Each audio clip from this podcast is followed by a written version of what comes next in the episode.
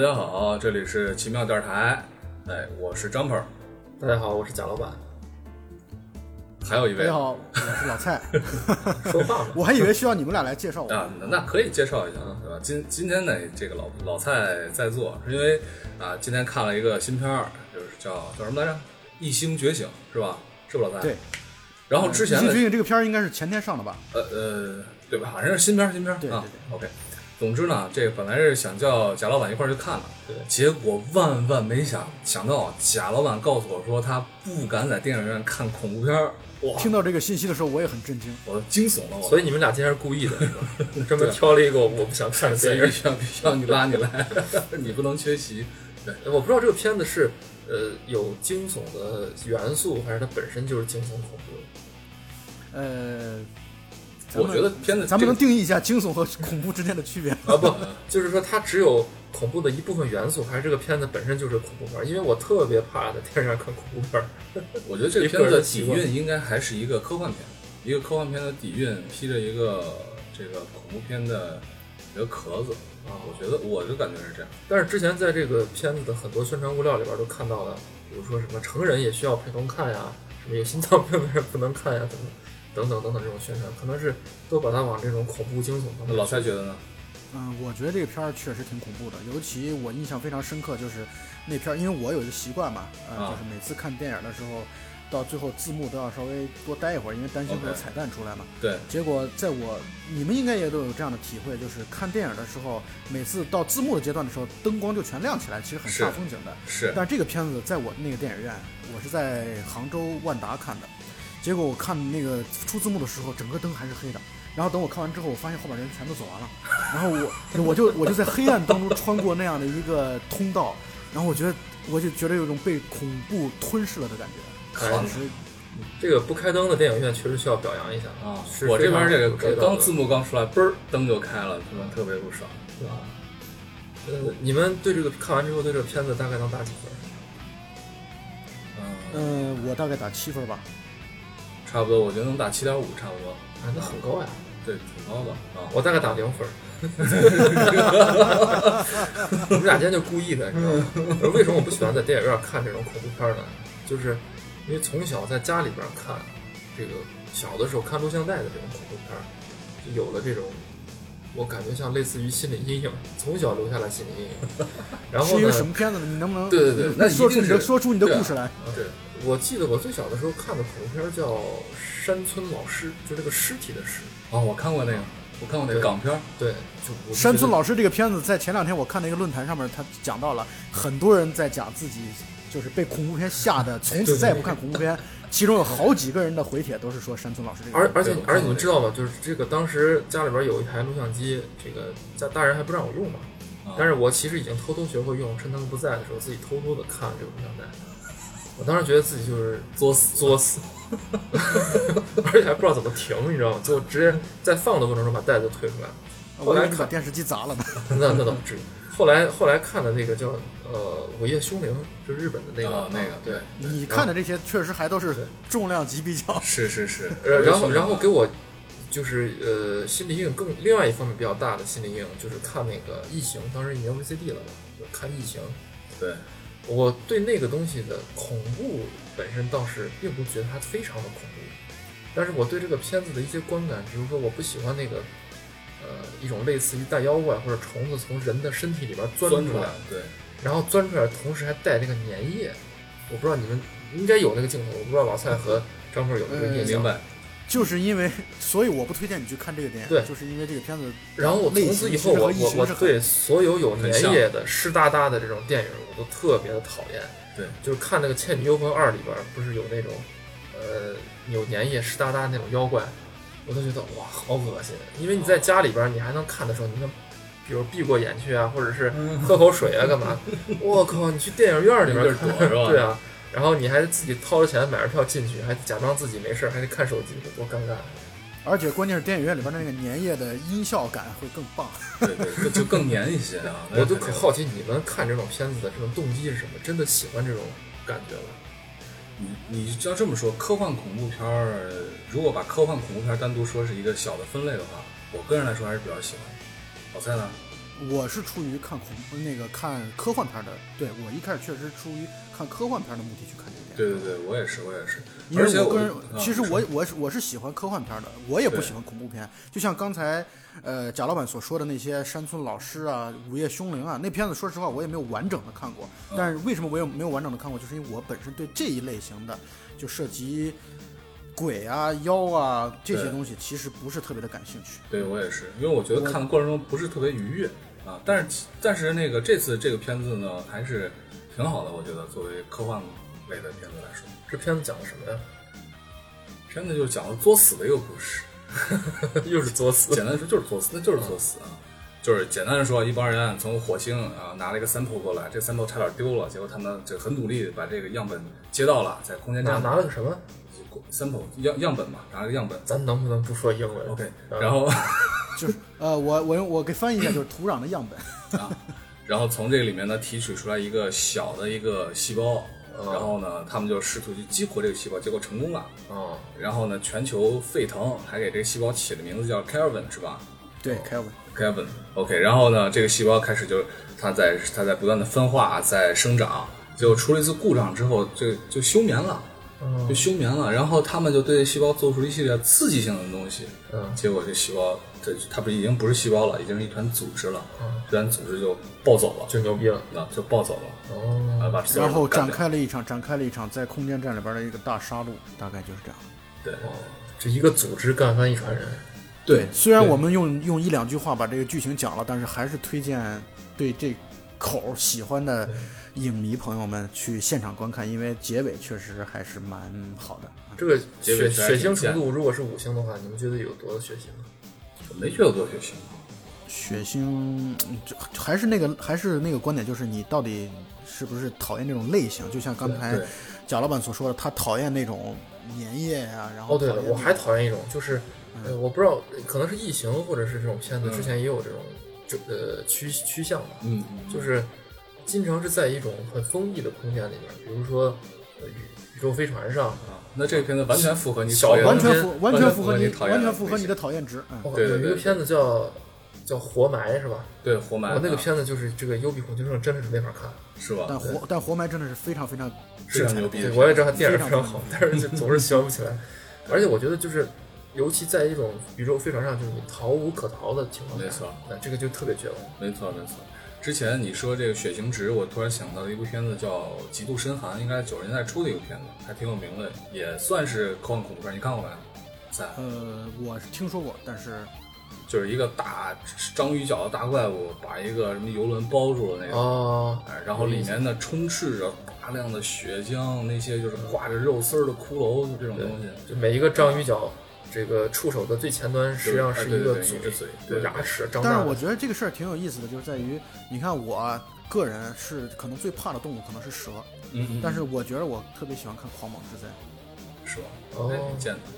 那对，《你狂蟒之灾》的《狂蟒之灾》的一和二，我觉得都看得非常的觉得狂蟒之灾是不错，你是你是出于一种什么心理状态去看这片子？野蛮其体魄，强健我其精神。觉得这就是，我觉得这就是一种寻求刺激的一种状态吧。对对对。对，太贱了是吧？所以你说血腥程度的话，就完全不及那部片。子。但是这是一种感觉，就是你比如说，他开始有一个情节啊，就是那个一个生物学家来刺激他之后用电刺激的，哦。结果那个小那个小东西很小，就像是一个小的怎么说，像是一个海葵或者像是一个海星那么大，小小的。或者说像小鱿鱼，反正。呃小鱼，反正那种东西啊嗯，然后半透明的，看着很柔弱，把他手包住了。所有众目睽睽之下，没有人能有什么办法，然后他就把那个手给揉烂了，就是各种折断了，折断变形，指头一个个那就是意思是他在成为简单的组织小组织的时候就已经有智智慧了？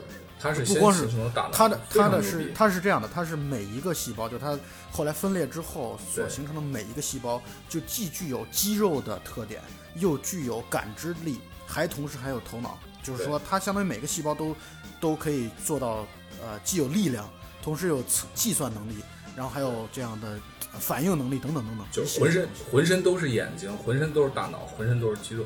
哇塞，超级细胞，对什么鹰的眼睛、熊的力量、豹的速度都占上。而且关键是在于它成长的速度太快了。对，呃，那那个人被手被揉烂之后，没有想过断臂吗？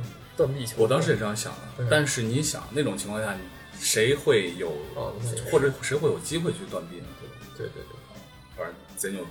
后来那个人其实死的还挺晚，我还以为他能死早点儿，他死早点儿还好了。这个东西会寄生在人身上吗？这是另外一个比较恶心的地方，它也不是寄生，它会从你嘴里面钻进去，然后从里面消化你。我的天哪！对，我想这应该就是你最不喜欢的那种类型。好，我们现在开始聊下个电影。嗯，所以这片子你们在看的过程中，其实也是挺享受这种想象力，还是说这种对感官的刺激？这个片子其实从想象力的角度来说，我觉得没有什么太突出的地方。没有嗯没有，啊，就是而且它从类型上，从整个的表现手法上，我觉得跟以前的可以看到很多电影的影子。是的所以它在这方面没有什么创新。那为什么打七分呢？嗯，七分我是觉得它对于整个的氛围的营造，还有它在那么狭小的空间里，就是它比异形所占用的空间要小很多。我觉得，啊就是他没有到别的星球什么都没有，他只是就在一个宇宙飞船里。对，嗯，然后在这过程当中，因为科学家嘛，全都是头脑智商非常发达的一些人，但是他们在这个过程当中，由于恐慌，由于由于恐惧，所导致犯了无数的错误。更可怕的地方就在于，他们根本对于这个外星生物，它根本是深不见底的，就是你到最后，你都不知道该如何消灭它，因为。这个外星生物在有一段的时候，它是到了相当于就是飞船外面，外相当于已经啊外太空的这个部分对。按照按按照我们正常的人，或者说普通的我们所知的生命，根本没有办法来存活，因为无论从压力，无论从这个周围的氧气、水啊等等的这些环境上来说的话，根本就你恐怕一秒钟你都存活不了，在没有宇宇宙这个就是叫什么航天服的这种保 护情况下啊，对，根本没有办法，包括包括这种宇宙的辐射，你根本没有办法承受。但是那个生物，它可以做到在那个地方生存很久很久，而且还能找到出入口，再回到宇宙飞船当中来。对，它就像一一包怎么说呢？一包胶状物，就是它可以成为这样，任何嗯细小的缝隙它都能能够钻到宇宙飞船里面去。就是一一坨会思考的硅胶。对对，可以的。你对硅胶了解很透彻，哎，是是是是，有一些研究。你不要用这种眼神看着我。你可以的。贾老板确实可以啊。我以为我们今天现在讨论的电影叫《绝世豪 bra》呢。所以这个片子其实，在很多，呃，或者说吧，这一个大的类型的片子，应该算算是异形开创了一个很大的一个先河。包括这种怪兽在封闭空间内的追杀，包括就是寄生的一些概念，从人体出来这些概念啊，在我的印象中，好像其这个异形系列做出了非常大的贡献。异形你喜欢看的，不喜欢看？我就是小时候看吓过了对，从肚子里面钻出来之后，我就不太想再看。吓不着。对对对对对，异形确实是经典，嗯，这个确实是。这个我岔而且开一句，异形，异形关键它牛的地方就在于，它集中了好几位非常非常了不起的导演，没各种错风格的，各没错没错没错。那个异形之前的前传《普罗米修斯》是哪年的？好多年了吧？大概有七八年了吧。啊，差不多了。然后今年是不是要出二啊？嗯，对，今年要出二，太太期待了啊！叫《异形觉醒》还是叫什么？记不太清。我觉得它里边其实科幻的元素其实很重。你说异形吗？对对对，对，异形，我觉得异形在第一，尤其是第一集的时候，嗯那绝对是一个还是一个不折不扣的科幻片儿。到了后面的时候就，就是那种有点像走变形了，嗯就有点像单纯变成怪兽片儿的感觉。异形大战铁血战士，对，那那更是了！怪兽战铁血战士那是。其实好多科幻片儿都是会导致这样的一个变化的历程，比如说，呃，比较明显的《侏罗纪公园》，《侏罗纪公园一》的时候就是一个非常好的一个呃科幻片儿，我认为。对，二还罢了，三四，然后四就是所谓那个侏罗纪世界嘛，嗯那就是一个就是一个怪兽片儿纯粹就是一个怪兽。啊，我觉得就就是不断的杀戮，就不断的杀戮，杀戮。对对对对，我觉得这个这这也就是，呃，系列剧走到这个程度的时候，它，呃，很多情况下是把一些过去成功元素不断的加加大加大，走到极端。对我觉得也是人们的感官了对，。难以避免的。你比如说像那个《银河护卫二》，嗯银护二》它里边就是在《银护一》里边那些被证明有效的，比如说段子啊，或者是这种反英雄这种元素，还有那种大马美学这些东西，它就已经发展到极致，在二里边把它加倍、加倍再加倍。我操，我有点跟不上，什么叫大马美学？呃，你知道吗，老蔡？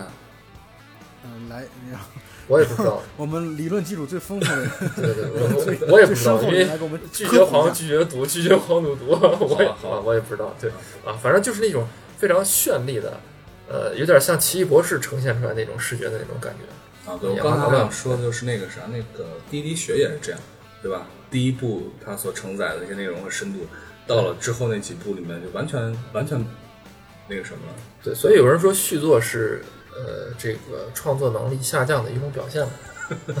对，出续作，对，但是很票房很，但是我觉得这个事儿也取决于到底大家是在什么样的一个阶段来看这个电影。比如说啊，我小时候我印象很深刻啊，咱们这事儿已经从科幻片往旁边扯了。没关系，就是我我我在小的时候，我觉得我特别特别喜欢的电影应该是《英雄本色二》。为什么《英雄本色二》呢？这个片子在后来我看的一些媒体报道当中讲到了，这是史上最华丽的、时间最长的一段枪战的一个电影的片段，就是真的到他们四个人去闯那个。那个那个三个人吧，应该是他们去闯那个高进的，呃，不是不是高进啊，这是赌神了已经。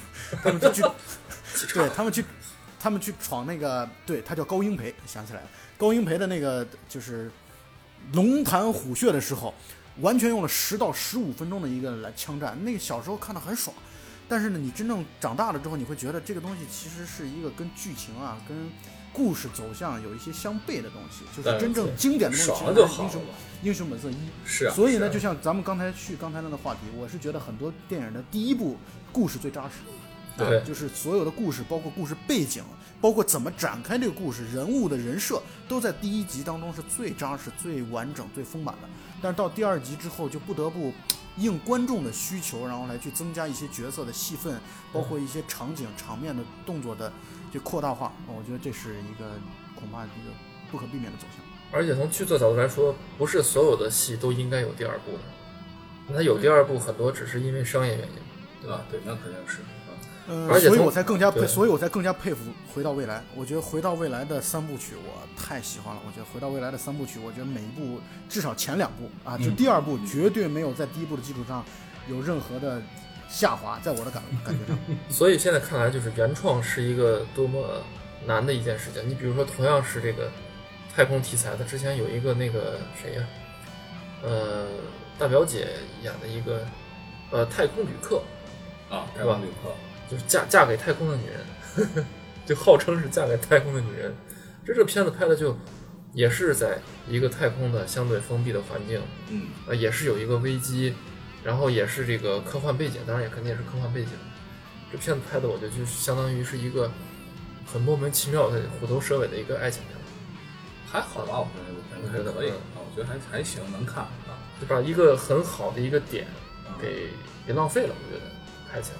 因为这些年的科幻片儿，我总觉得，当然有一些好的啊，比如说那个什么《星际穿越》啊，那个还有叫什么《地心引力》，对，但是有些科幻片儿总是觉得科幻就已经不是片子的第一位了，对，总是披着科幻的外衣在做其他的事情啊，所以也是特别期待一些特别棒的科幻片的出现，所以就特别期待这个《异形觉醒》，一一一起看，一起看。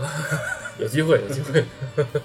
他们号称咱们应该是去年吧，还是今年，应该是我们国产的科幻电影的元年吧。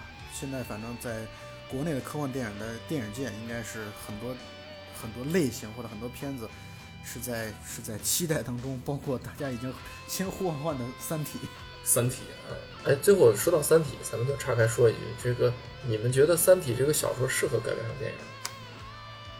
太难，我不好判断啊我感觉很难。呃因为我一直觉得《三体》这个小说其实是不太适合改编成电影的那一类。我觉得你看怎么改了，就是说你要改成那种观众一看就能看得懂的片子，肯定会被骂，对肯定会拍得很烂。对，但是你要改的那种就是特别特别硬的片子，就会被另外一种观众骂，操，看不懂，对对吧？所以你这个东西是很难讲的。嗯可能我觉得不过在做，这是这我觉得也是做科幻的，不管是电影工作者还是文艺工作者，他所要必须面对的一个问题，就是你如果想要让科幻做到全民皆懂这件事儿，我在我看来，我觉得是不可能的。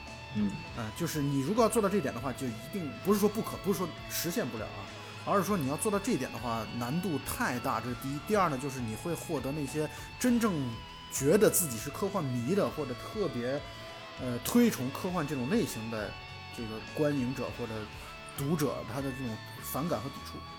我可不可以这样认为啊？就是说，这个这个看喜欢科幻的科幻爱好者，其实在这方面还是有一些的心理优势的，或者说心理崇这个道德崇高感的。操，你你们你们这个话翻译成这个通俗的话，就是科幻迷都是一帮和一般人观影是这个习惯取向不太相同的人，就是是不是？不是也不是不一样，就是这中间好像是有一种鄙视链的存在。啊，对他有他有啊他肯定是有鄙视链的存在。啊嗯那你们有没有曾经看过哪一个科幻片儿？它是科幻迷也叫好，同时也叫座，呃，广大的这个人民群众也喜欢的。Back to the Future，回到未来 啊，那专我觉得得那个《侏罗纪公园》肯定算了。啊，就你说尤其是一九，对，就是就是一啊，就是一啊。呃，我记得我在前。前年，我在前年还是大前年的时候，应该是《侏罗纪公园》重映的时候，我去现场看，就是电影院去看，OK，依然虽然这片子已经看了，因为电视上总放嘛，对就看了大概有好少说也有四五遍了吧。但是你在电影院看的时候，依然在恐龙出现的那一刹那，你还会有那种心跳加速的那种状态。这个电影太了不起了，就是它的视觉效果呀，然后它的，然后它的故事的节奏啊，它的包括这种惊悚的这种程度啊，啊，真的太了不起了。但你发现这个《侏罗侏罗纪公园一》它的很多特效，在现在看来其实都已经称不上什么多难的这种特技效果了，对然后也称不上什么奇观了，但是它给人的感觉仍然是非常惊险、刺激，对，很震撼的。所以我觉得现在这个科幻片儿，与其说过去我们拍不好科幻片儿是因为很多人说我们特技啊、特效啊、不行，嗯，其实更多的是一方面是这个导演技法，另外一方面是可能剧本儿啊，或者是剧情，或者是拍片子的这种思想是没跟上的。所以大家一直觉得国内好像拍不好科幻片儿，呃，只是被一些外在的特技方面所所，我觉得所所诱导、所误误导吧。其实更多的是一些深层次的东西。那回到这个，咱们先说这个电影本身来说，它里面其实提到了一个点是细思恐极的，就是说里面他们发现了这样的一个外星的细胞，对吧？然后呢，去把它激活，去看看这到底是什么。实际上就是找到了外星的生命这个有没有感觉。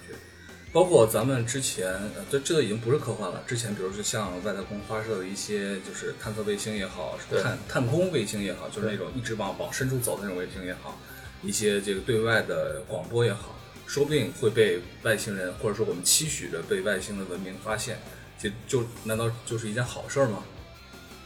我们之前讨论过这个问题，有很多科学家其实提出了提出过这样的担忧，他们会觉得，以我们现有的文明水平，如果有外太空的文明能够回应我们的信号也好，或者回应我们的声音也好的话，他觉得就是很多科学家会认为这是一个对地球人的一个灭顶之灾，因为会觉得如果能够回应我们的外太空文明，那一定文明水平会比我们更高，科技水平比我们更发达。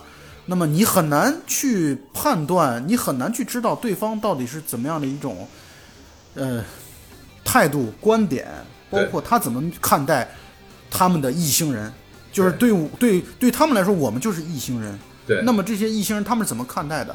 如果就是黑暗森林理论吗？对吗？对，个如果真如果真的起了杀心，如果真的起了杀心的话，我们恐怕一点抵抗力量都没有。对啊，你像刚才说的黑暗森林理论，就是《三体》里面这个核心所在嘛，对吧？其实就是这样，所有的外太空，只要你暴露了，那都会灭顶之灾，谁先暴露谁就先死，对，对吧？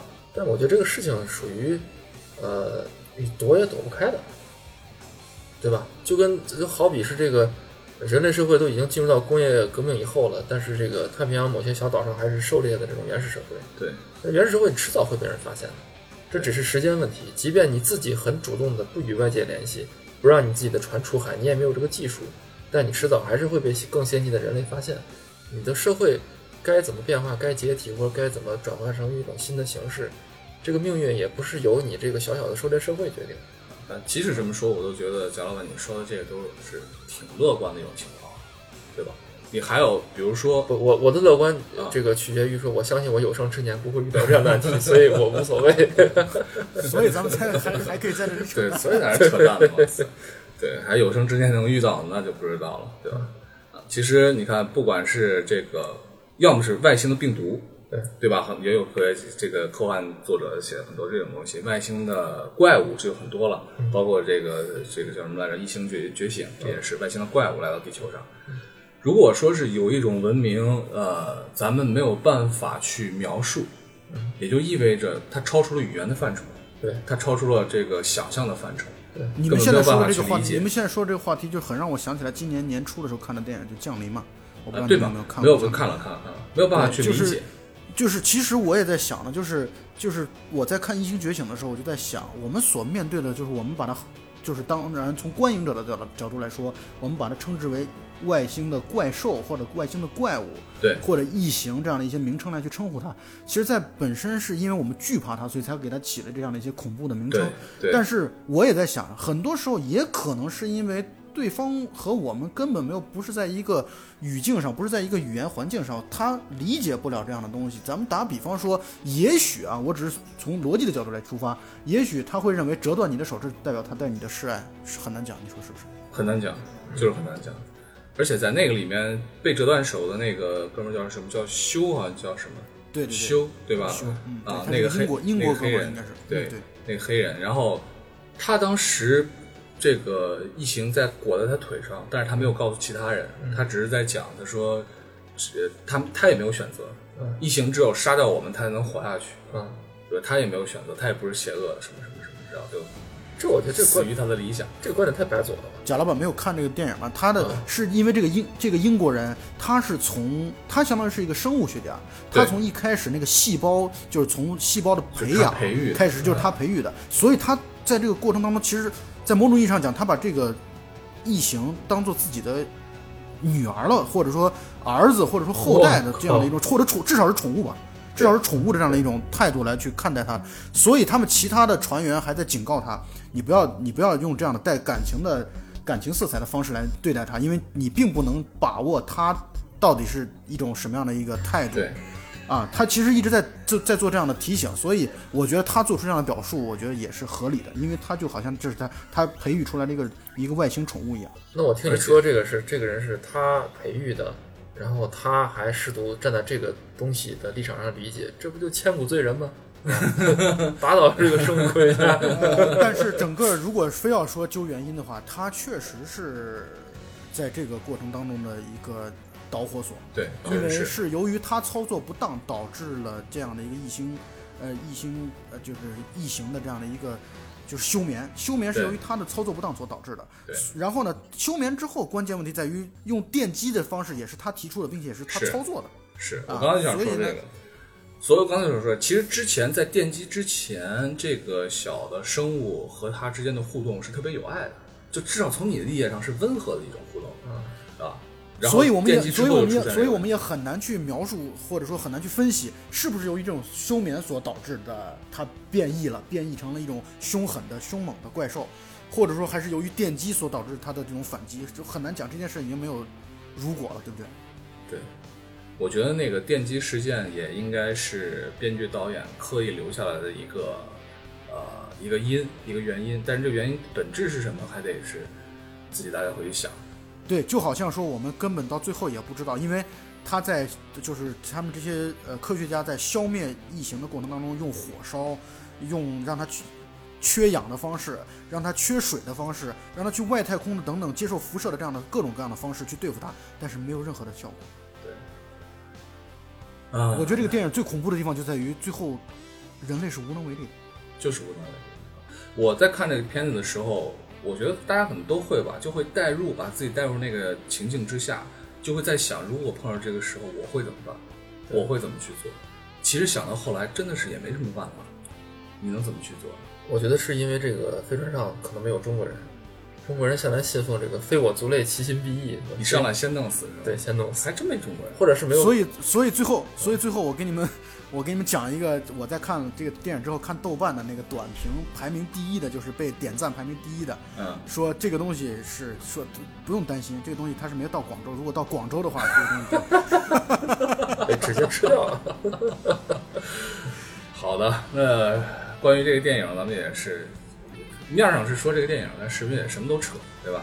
那么今天聊到这儿也差不多了啊，我们就期待下一期的节目再跟大家再见吧。